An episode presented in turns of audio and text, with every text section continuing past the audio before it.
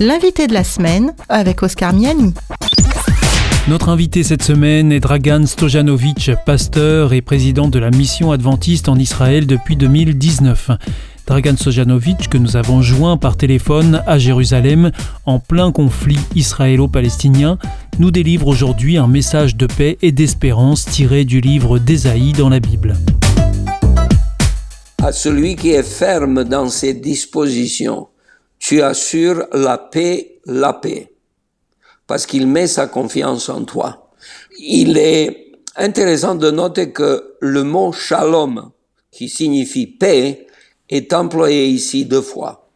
Si vous étudiez la grammaire d'hébreu, vous allez comprendre que la répétition signifie le superlatif, mettre l'accent. Comme en français, si je commence à dire moi, je, donc ça voudrait dire que je mets l'accent sur moi-même. C'est à peu près comme ça quand vous répétez quelque chose, comme par exemple Jésus a répété, il a dit, en vérité, en vérité, je vous le dis.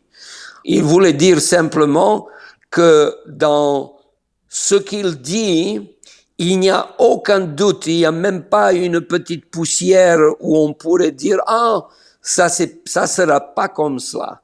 Donc une certitude, très très certainement, je vous le dis.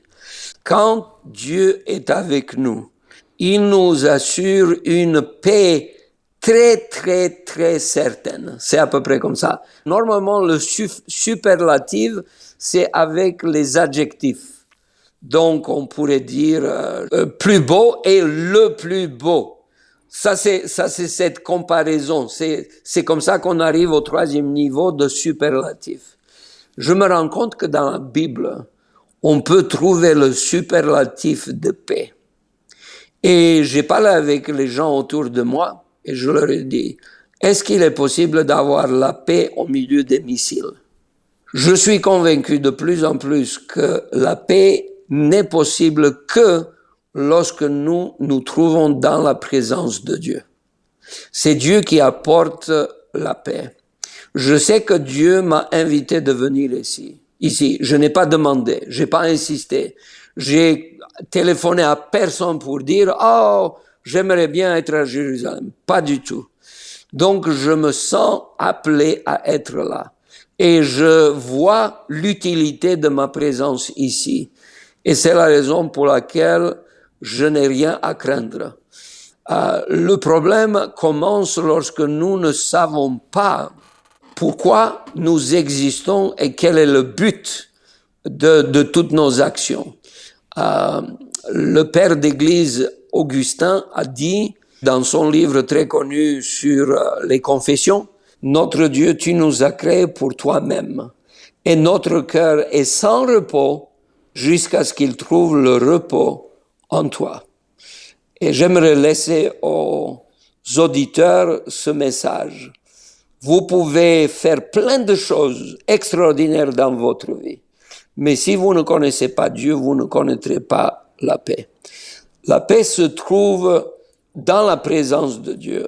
Le même Augustin disait, je t'ai cherché Dieu un peu partout. J'ai parcouru l'Empire romain. J'ai fait toutes sortes d'activités. J'étais plein d'aventures.